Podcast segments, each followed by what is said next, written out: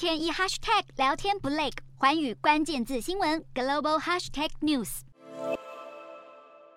排排站大合照，拉美元首当主角。拉丁美洲与加勒比海国家联盟 （CELAC） 峰会二十四号在阿根廷首都布宜诺艾利斯登场。美中在拉美角力再受关注。这一项美国总统拜登的特使是曾率团来台的前参议员陶德，以观察员的身份出席。而另一头，中国国家主席习近平则应邀发表了视讯致辞，宣称中国与拉美关系进入平等互利，要建构中拉命运共同体。此外，阿根廷总统费南德兹十月大选中预期寻求连任，他的内阁也积极发挥国际能见度，不止“一带一路”，也表示有意加入金砖国家合作机制。另一方面，元旦才上任的巴西总统鲁拉二十四号第一次出访就到阿根廷，更是给足费南德兹面子。鲁拉更指出，巴西与阿根廷有必要建立共同货币，更想好以西班牙文的南方苏尔为名。初期将先由巴西、雷亚尔、阿根廷披索并行运作，重点将放在促进区域贸易，并且减少对美元的依赖，并且看好如果获得了其他拉美国家的响应，